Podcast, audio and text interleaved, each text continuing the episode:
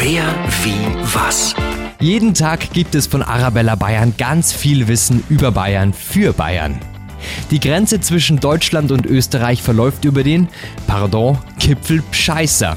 Das ist ein Berg in den Allgäuer Alpen, der sogar schon im 16. Jahrhundert als pardon, Scheiße in Spitz und später als Scheißerkopf bezeichnet wurde. Hintergrund ist einfach, es kam immer wieder zu herabschießenden Geröll und Erdlawinen. Schaut nicht nur aus, sondern ist halt auch, pardon, Scheiße. Wer, wie, was?